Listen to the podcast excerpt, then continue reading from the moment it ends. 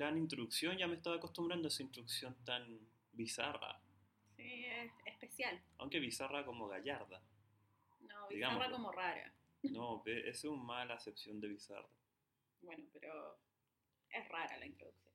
En fin, lo importante es que estamos a una semana del The North Face Endurance Challenge. Sí. Y yo creo que es súper importante poder explicar qué, qué vamos a entender por trail running, qué es esto de correr por, ma- por montaña, o los españoles que dicen corredores del monte. Eh, cumple 10 años de North, eh, Sí. Endurance Challenge. Igual yo creo que cuando vamos a las definiciones muy concretas de, de lo que es trail running y todo eso, muere un poco la magia en la definición. ¿Se muere la magia cuando se definen roles? Sí, cuando se le ponen categoría. ¿De qué estamos hablando? De Oh. todo, siempre de todo. Siempre pero- de todo, no, porque vamos a hablar hoy de Endurance Challenge y, y creo que una de las cosas importantes a mencionar en, en el inicio de este podcast es que cumple 10 años y no es menor porque a diferencia del Maratón de Santiago, eh, Endurance Challenge cuenta su historia cuando llama- se llamaba Ultra Maratón de los Andes que lo hacía otra productora que no tenía el nombre Endurance Challenge, pero aún así lo incorporaron en su historia. Cosa que no hizo el Maratón de Santiago, porque el Maratón de Santiago se supone que comenzó hace bastante menos tiempo, hace, no sé, siete años. Pero nosotros como corredores podemos ir más allá de las peleas de productoras y, y ver cómo la evolución de la carrera refleja la evolución del trail running en el país también. Sí, sí, además, el, insisto, creo que más allá de, que las definiciones eh, entorpecen todo, creo que hay que aclarar que, qué le lleva, qué es el trail, qué es el trail running. ¿Podrías dar como una acepción de lo que es el trail running?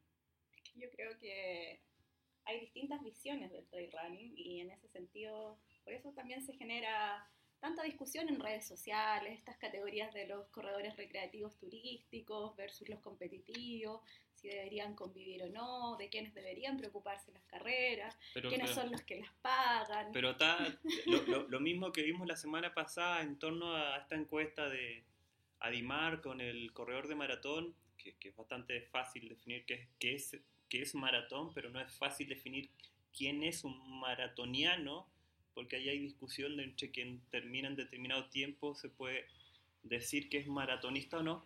Pero en fin, el trail running en, en- en simple es como el tipo que corre por, por, por camino de tierra, por senderos, por, por, la, por el cerro, por el monte, que, que no corre por el asfalto. Esa es como una cuestión básica. Claro, pero en esa misma definición que acabas de dar, tenemos esta eterna disyuntiva entre si caminar es correr o no.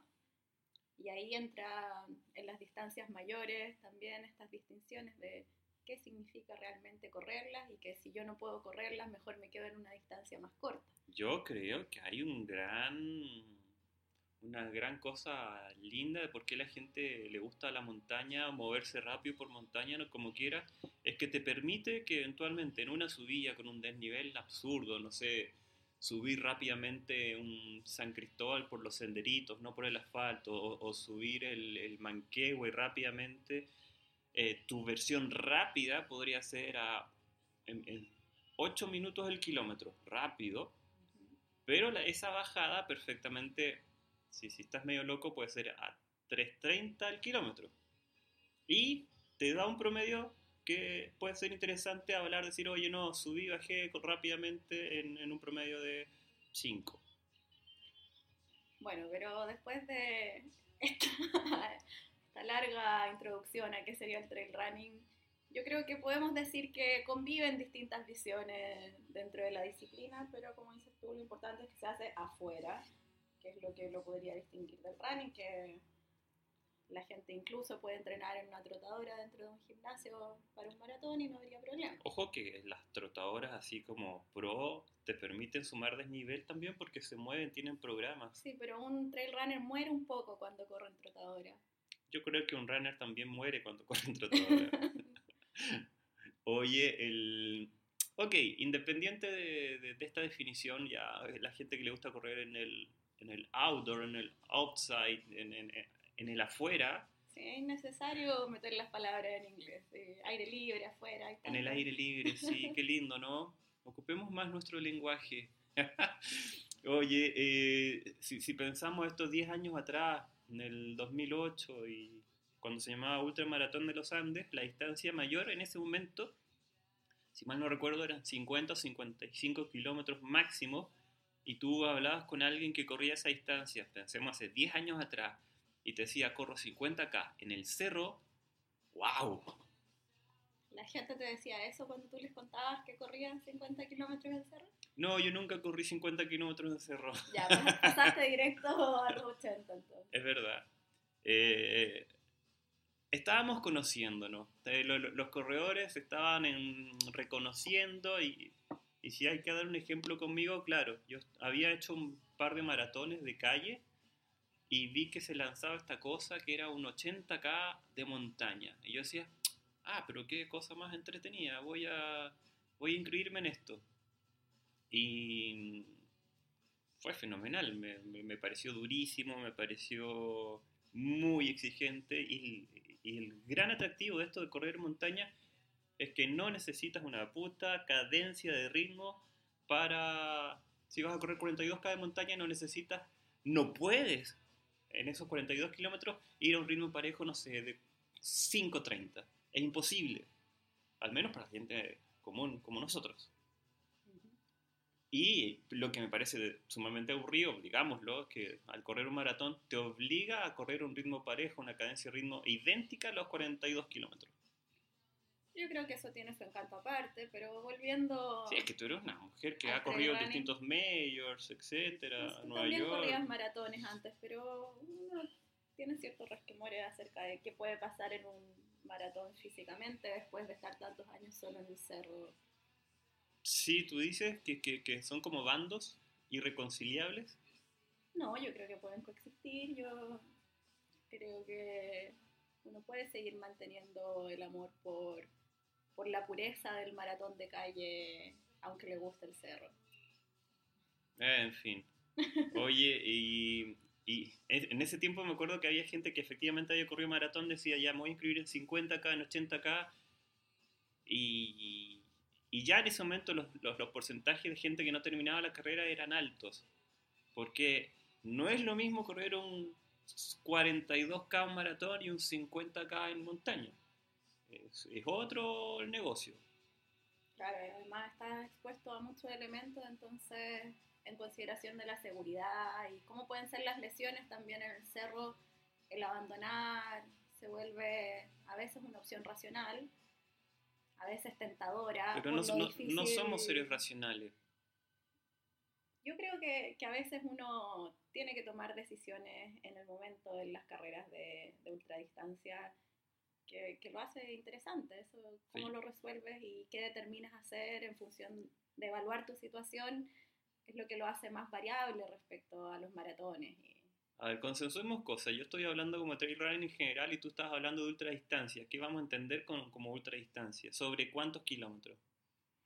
En general se habla sobre 50 kilómetros, algunos dicen que ya un kilómetro más que 42 calificaría de ultradistancia, pero no hay muchas carreras con, con distancias intermedias entre 42 y 50, entonces tampoco vale mucho la pena considerar eso. Ya, si yo, se parte de los 50k. yo conté que desde el maratón de calle salté directamente a un, a un 80K en, la- en el ultramaratón de los Andes. ¿Cómo fue tu ingreso al, al trail? Eh, con la ultradistancia también fue en el ultramaratón de los Andes, cuando también se llamaba así, en el 2011, con 50k. Fueron muy, muy largos, Pero, se hicieron muy difíciles. Pero tenía experiencia en, en calle. Había corrido en calle y un, el K42 eh, unos meses antes del, del Endurance. ¿Y que lleva a una persona de cambiarse de calle, estar corriendo, un- no sé, un año o más en calle, a cambiarse el cerro? Creo que uno entra siempre con una visión bastante romántica, sobre todo después de que ya has estado un rato corriendo en calle y te aburren algunas cosas. Eh, uno encuentra en el cerro, tal vez uno proyecta también lo que significa el trail running, la idea de comunidad, la idea de estar en la naturaleza. eh, La idea de que conviva también esto de, del lado competitivo con el recreativo. Yo me acuerdo hace, hablando de esta historia, estos 10 últimos años del evento del, de Endurance Challenge ante UMA, Ultramaratón de los Andes, la gente que corría trail eh, era más grande, era gente que no, eran venteñeros, era gente que eventualmente había los buenos, gente que tenía experiencia en, carreras de, aventura. Y ese fue como la masa dura del buen corredor, al menos en Chile, que empezó a, correr y generar escuelas en, torno al, al, correr en el cerro. Y yo vi un spot de, de, esos años y vi la largada del 50 y todos iban sin mochila, por ejemplo. Era como, ah, voy a salir a correr así al monte, como nada. Sí, yo creo que, que junto con la mercantilización del trail running eh, nos hemos ido haciendo más débiles también. ¿Como, como ser humano? Como, sí, como generaciones. Bueno, está ahí todos los chistes que se hacen acerca de los millennials, lo poco que duran en los trabajos. ¿Tú, tú dices que los millennials no corren trail, no podrían correr trail porque se pasarían quejando? Eh, podríamos pensar, dado la caracterización psicológica que se hace del millennial de forma estereotípica, que tenderían a, a distancias más cortas. Pero también las ultradistancias son atractivas para forjar esta identidad de héroe que se puede vender en las redes sociales, entonces también sirve para eso. Es, es, como lo aspiracional que decíamos la semana pasada en torno a, a ser maratonista. Claro. Aquí no, no, hay, no hay mucho que reflexionar en torno a que eh, correr en montaña claramente no es tan barato como hacerlo en calle, porque requiere un conjunto de artilugios y gadgets, tal vez la mayoría eh, inservibles, pero, Sí. pero aún así necesario. La, la- la mochila con agua tiene que ir. Sí, y, No tiene por qué ser una marca de, de una, una mochila de 150 lucas, la verdad. Y no solo en, en lo objetivo, también acá las barreras culturales respecto a entretenerse en la naturaleza son mucho más grandes. O sea, el hacer deporte en la ciudad es algo más democrático en el sentido de que es más visto, es más común. Salen las noticias, qué sé yo. Y salen las noticias también que cada tanto se pierde un tipo o eventualmente se muere un tipo acá Claro, en el Manquehue. Esa, esa es la perspectiva que se tiene de la montaña, a pesar de que somos un país de montaña, de que la montaña es peligrosa, la montaña no es para todos. eh, bueno, y algunos sí, hay excepciones y se atreven, pero, pero en general es algo que se ve para un sector privilegiado, el, el deporte al aire libre, y no solo trail running, estamos deportes acuáticos, de nieve, etc. Yo me acuerdo las primeras versiones de, de este UMA, del Ultramaratón de los Andes. eh, el objetivo de convocatoria era poder llegar a las mil personas en las distintas distancias, desde las más chiquitas al 50, que era la máxima distancia. Y hoy el, el evento convoca al menos a desde 1500 personas para arriba en las distintas distancias y al menos con un cupo para las 100 millas de 100 personas, que en re- respecto a una realidad, no sé, internacional, 100 personas para un 100 millas súper poquito. Sí, pero yo creo que, que el que se mantengan estas 100 millas y que año a año por lo menos vayan aumentando, que sea poco en porcentaje y en número, eh, da cuenta de que podría proyectarse como, como un evento mayor en términos de las 100 millas. No sé si es sustentable que el evento tenga más personas, me parece que, que es más que suficiente que ese sea el tamaño. ¿El, el 100 millas o todas las distancias? Todas las distancias, o sea, estamos hablando también de, Mm, de sobreuso del cerro si pensamos en un número mayor El deterioro de los senderos. exacto, sobre todo si llueve, como ha sucedido algunos años. Entonces, pero sí podríamos pensar en que tal vez al progresar con la experiencia uno se va interesando en hacer distancias más largas en general, podría crecer el porcentaje de, de gente que corre 100 millas versus las otras distancias, Para, si así se decidiera como organización también. para mí me, me- parece interesante punto. Eventualmente man- mantener el número de participantes, sin embargo, para que haya un desarrollo, una evolución del corredor, yo me fijo en el dato de si baja el porcentaje de DNF de las distintas distancias. Y, y No- no me eventualmente ha parece sido constante. medida. Sí, ¿por, por qué? No. Porque finalmente, lo hablamos, respetar las distancias nuevamente. Que la primera versión del, del, del 100 millas, el 2014, no sé, largamos, ponte tuvo 80 personas y terminamos, qué sé yo, 30. Tú querías, Absurdo. tú querías decir eso. que- Sí, que yo- yo- uno de los Esperé que 15 terminó. minutos para eso, esperé 15 minutos y tú no me das el pase para decir eso, tuve que crearme el pase. Bueno, pero yo creo que no es una buena medida en el sentido de que, por ejemplo, carreras como Barclay Marathon, ¿cuántos finishers ha tenido en todos estos años? 18. ¿Qué es Barclay Marathon? Una carrera muy difícil. Ya, pero una endurance, carrera que en requiere 100 millas orientación. Es una carrera difícil también. Yo he corrido 100 millas en otras partes, como el Mont Blanc, por ejemplo, y podría decir que el endurance, ah, tú no la terminaste, no viste la segunda parte del Mont Blanc. Todo- todo- todos los 100 millas son difíciles. No, no, Sí, no, no, no hay Siempre, términos medios siempre. Esa es la gracia de la distancia. Pero el endurance por su desnivel, por su terreno, eh, los cambios climáticos, es una carrera difícil. Yo la considero dentro de las más difíciles. Pero el, el clima es uno de los, en zonas centrales, uno de los más constantes, no hay mayor variación climática. el calor Nunca de nos ha tocado Santiago yo lluvia. lo encuentro terrible en octubre, así que Sí, es verdad, pero por ejemplo pensemos en los 80K, muchos años el 80K del Endurance y del Puma tenía el mote que era tenía cortes absurdos y el porcentaje de NF creo que era aún mayor que el 100 millas. sí, recuerdo que me cortaron un año. Aunque los tiempos de corte no estaban muy claros en esa edición.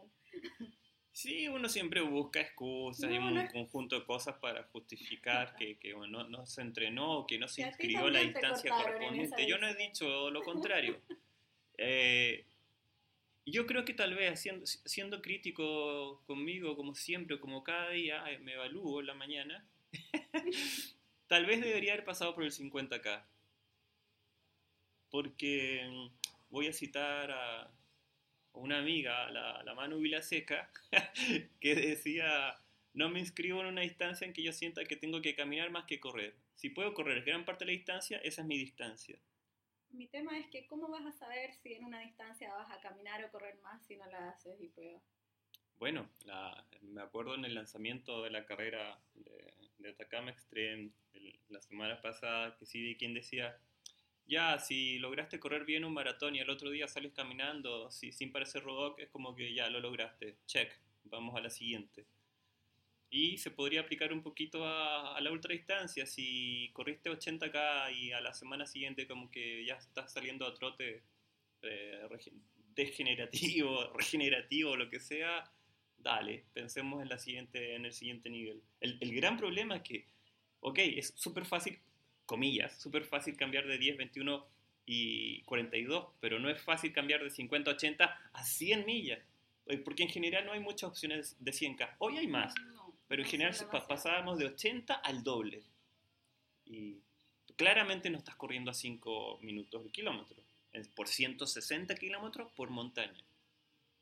Sí, yo creo que en ese sentido tal vez ciframos mucho nuestros esfuerzos en carreras en vez de pensar en desafíos más autosustentados de poder hacer esos 100 kilómetros con un par de amigos, que es una opción también viable. Sí, pero eso en tu nivel. Pensemos en la gente, en estos 1500 corredores que van al Endurance, eh, las distintas distancias, y, y que les sirve tener puestos de abastecimiento, no sé, cada 10 kilómetros, meterse a un lugar del cerro que es de, es de privados, pero que en otro contexto no podría ingresar. Este tipo de eventos te permite conocer tu ciudad, tu- conocer tus alrededores, tus montañas, de forma segura y Sí. liviana. Y en ese sentido, eh, a pesar de, de que va asociado a una marca y de que hay un aspecto también ahí de mercado, a mí me gusta mucho que se haga, que se haga este evento. Encuentro que, que llama a nuevos corredores, haciendo la salvedad de que ya dijimos que no es inclusivo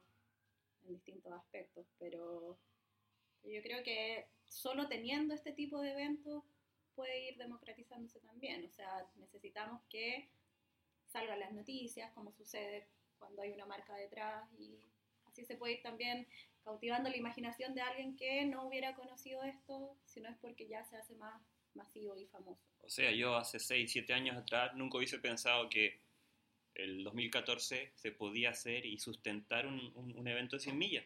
mm, Chile es un país muy chico. Los, los chilenos, los corredores no aprovechan, no, no, no se, no- no se dan vuelta y miran para atrás y ven que está toda la cordillera y no la ocupan. Y que ya vaya en su quinta versión el, el 100 millas me parece re interesante. Viene mucha gente de Brasil, de Argentina, de otros lugares.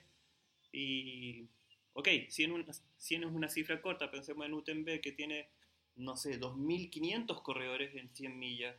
Eh, tú decís, claro, estamos años luz, pero es lo que tenemos acá.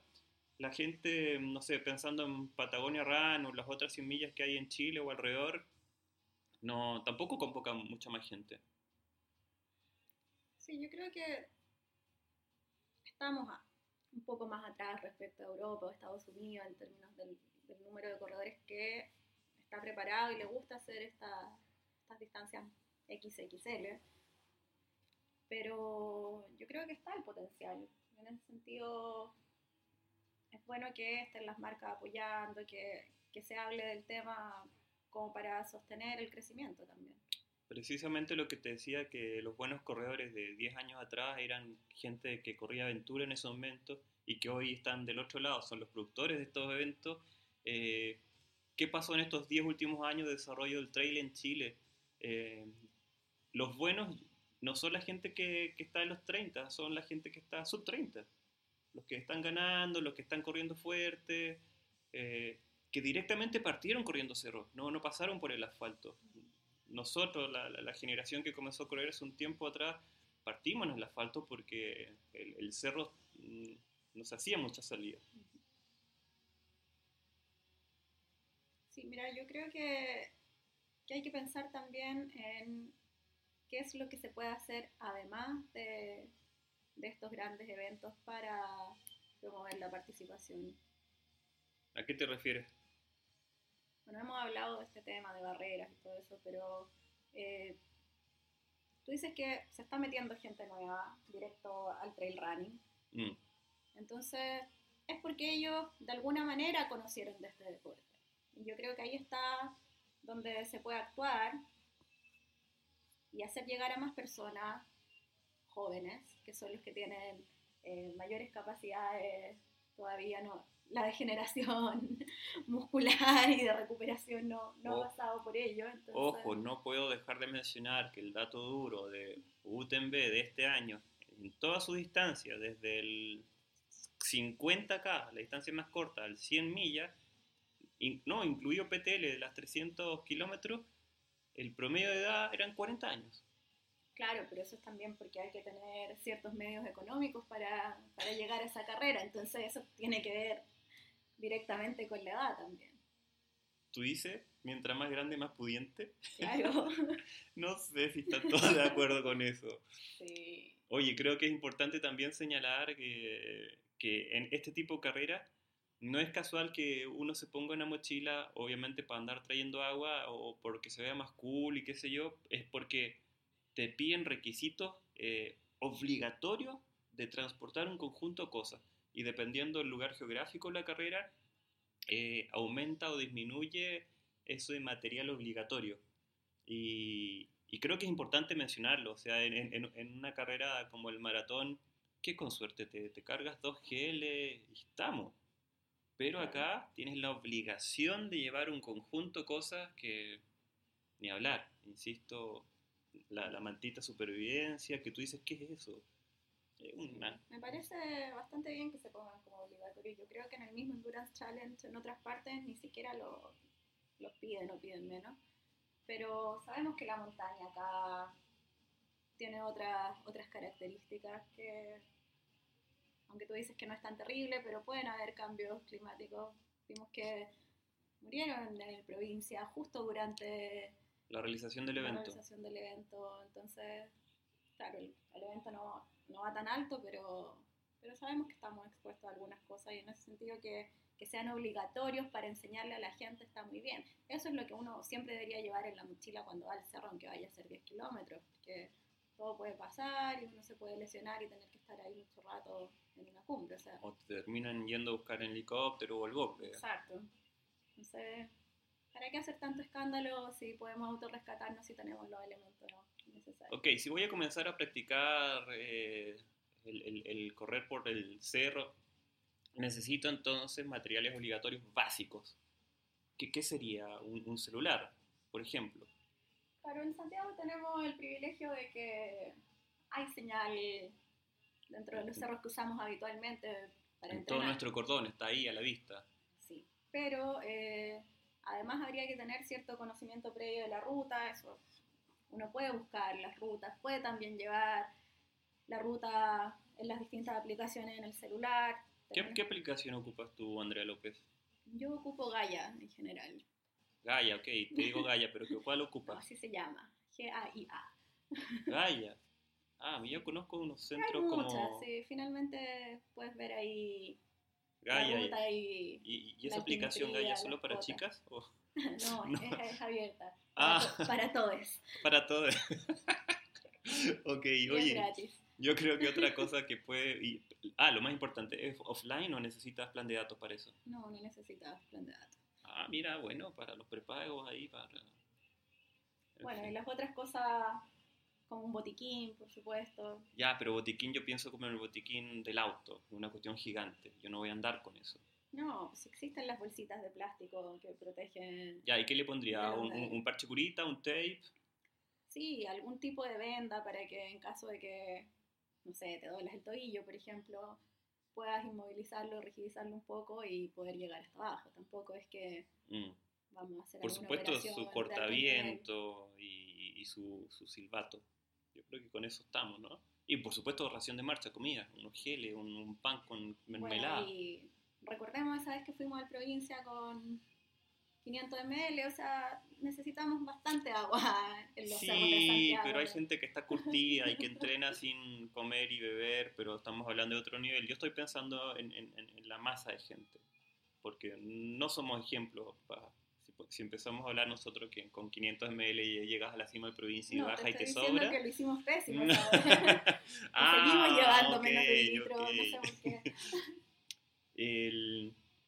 Ok, entonces, Endurance Challenge, que es la próxima semana, lo- lo- los corredores de XXL, no en talla, sino en distancia, eh, largan el viernes de la madrugada, es decir, de jueves para viernes, a medianoche, y tienen 39 horas para completar las 100 millas, con 9 9.000 de desnivel.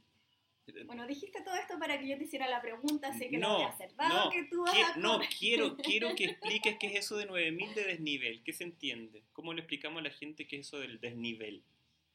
Bueno, si han hecho algún cerro como el Carbón en Santiago, por ejemplo, que es uno de los típicos, eh, ahí hay más o menos 800 metros de desnivel positivo. Sí. Entonces el equivalente en términos del esfuerzo en su vida va a ser relativamente unos 10, 11 carbones En, en- durante en- la distancia. en todos los larga. 160K. Esa diferencia de desnivel positivo se entiende que si Santiago está en torno a los 600, 700 metros de desnivel sobre el nivel del mar Ujú. y el carbón tiene 1200 de altura sobre el nivel del mar, esa diferencia se le llama desnivel positivo. No. No, carajo. ¿Cuál es No, entonces? Te entendí Tenemos que mal. pensar que uno cuando va subiendo el cerro hay momentos en que vuelve a bajar Sí. antes de seguir subiendo. Entonces, Vas acumulando extra. Claro. Tenemos Ya. que ver todos esos toboganes, Sí, pero no yo, lo, solo el punto más bajo y el punto más alto. pero yo lo estaba haciendo en simple para que la gente entienda. ¿Por qué vamos a complicar la, la explicación? Porque los caminos no son rectos en la vida. ¿Qué, qué- qué- de qué estamos hablando con Que hay eso? subidas y bajadas y todo suma. Todos, es verdad. es- Pero es está verdad. evadiendo mi pregunta. ¿Hiciste una pregunta? Sí. Pero justo se nos está acabando el tiempo, lo siento, no te No, voy a poder no, no. responder, de verdad.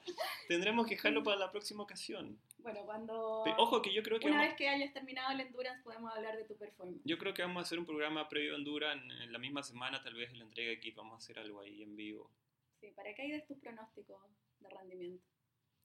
Eh, Y hagamos las apuestas. Los pace y todo, perfecto. Si corremos los dos, hacemos apuestas, no hay problema. Y no hacemos distinción de género y todo eso, equidad y todas esas cosas, todo eso, ¿no? No, sí hay que hacer distinción de género, pero sabemos que tú no corres mucho más rápido que yo, entonces... No, porque yo voy a disfrutar las carreras. Yo soy un corredor ahí amateur. Todos lo somos. Oye, no, no sé si, bueno, en, el fondo no era hablar del evento del Endurance Challenge en sí mismo, pero sí era la excusa para, hablar en torno a lo que es el trail y cuál ha sido el desarrollo en los últimos años. Y, nada, yo creo que es una carrera que si no, obviamente es, una, es la próxima semana, las, las inscripciones se cerraron la semana pasada, es un evento que es lindo de ir a ver, pero por supuesto los lugares habilitados para eso, en lugares seguros. Eh, la meta va a estar ahí en San Carlos de Apoquindo y, y se puede, pueden ir a ver y, y, cachar la onda. ¿Por qué? Porque finalmente el trail running también es una suerte de ¿Secta? tribu urbana que es parecida al maratonista. Es, tiene, tiene, otras características que no, no, no, sé si alcanzamos a analizar, pero sí, sí, sí a grosso sí, modo... Programa, a, a, vez, ¿ah? a, grosso modo, ¿cómo eh, sacarías esta radiografía al corredor de montaña, de, al, al, trailero? ¿Cómo la gente podría reconocerlo? Yo creo que hay una cierta asociación con el hippie. ¿Ya? Entonces cuando uno tiende a estar en la naturaleza, aspectos como la limpieza, los modales, todas esas cosas que, a las que te somete el sistema se van dejando un poco de lado una vez que uno se va metiendo cada vez más en esta tribu. ¿Tú dices que es sucio? No entiendo. Sucio, sí. ¿En serio? Sí. Mira, porque además... Nunca lo hubieras pensado. No, porque además el trailero, no sé, lo, lo odia, el montañista también odia el trailero, porque lo encuentra irrespetuoso con la montaña.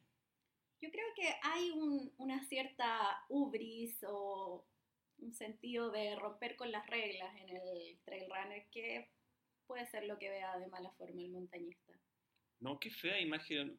Pucha, podríamos hablarlo la próxima semana porque va a quedar la sensación de que el trail runner, el, el trailero es un, un, tipo detestable. ¿Cuántas rejas nos hemos pasado que no deberíamos pasarnos? ¿Es una metáfora? No, rejas, re, rejas, reales a lugares privados para acceder al cerro. Ah, pero, ese es otra, pero esa es otra conversa, esa es otra conversa. Tú, tú que has estado en, en, en, las Europas, en los Estados Unidos, te das cuenta que hay líneas de acceso libres, independiente claro. que pases por un lugar privado, hay líneas de acceso a la montaña. Acá no. Sí, en ese sentido es otro de los aspectos necesarios para desarrollar el trail running y democratizarlo y que por lo demás le estamos dando justificación a quienes nos podrían tratar de hippies. Con estos discursos así... Hay un poco de anarquismo revolucionario también, si queremos decirlo así. ¿Sabes? Una, una de las Todo bien mercantilizado, sí. ¿no? Por supuesto, pero está, estaba pensando, estaba pensando tal vez una de las características lindas en comparación respecto al, al corredor de calle y al de cerro, es que el corredor de calle va a un 10K eh, no sé, larga a las 8 y media, termina a las 9 y media, está listo y se va a su casa. Pero el corredor de cerro, que podría correr esos mismos 10K, 21K, lo que sea, llega a la meta y se queda. Comparte, interactúa, espera amigos, novia, lo que sea. Y Somos gente ociosa. Se genera más comunidad, ¿sabes? Me atrevería a decir que se genera más comunidad. Sí, yo creo que eso es una de las cosas que te engancha también con el trail running, cuando ingresas a la tribu que es alguien, un maratonista me podría decir, o alguien que pertenece a un club me podría decir, oye, eso yo lo vivo y por eso estoy en este club los últimos 10 años. Sí, pero en, en el trail es más instantáneo, más rápido. No necesita esperar un año para que se genere esa, esa cosa social. Sí, yo creo que como hay aspectos de seguridad cuando tú vas a la montaña, eso también genera que las relaciones sean un poco más Requieres intensas. de un otro. Sí. ¿Tú, tú dices que el trailero es de relación intensa. Intensa. Buenísimo. Oye, vamos a dar por cierre el programa. Eh, nos, nos, vemos o nos escuchamos la próxima semana para el Endurance y vamos a estar metiendo más temas, sin duda. Así que escúchenos y bienvenidos los comentarios que pueden hacer. Gracias por escuchar tanta dispersión. Ah, fue disperso, no, pero vamos a hacer una pauta la próxima vez. Bueno, ya, eh, eh, chao, gente.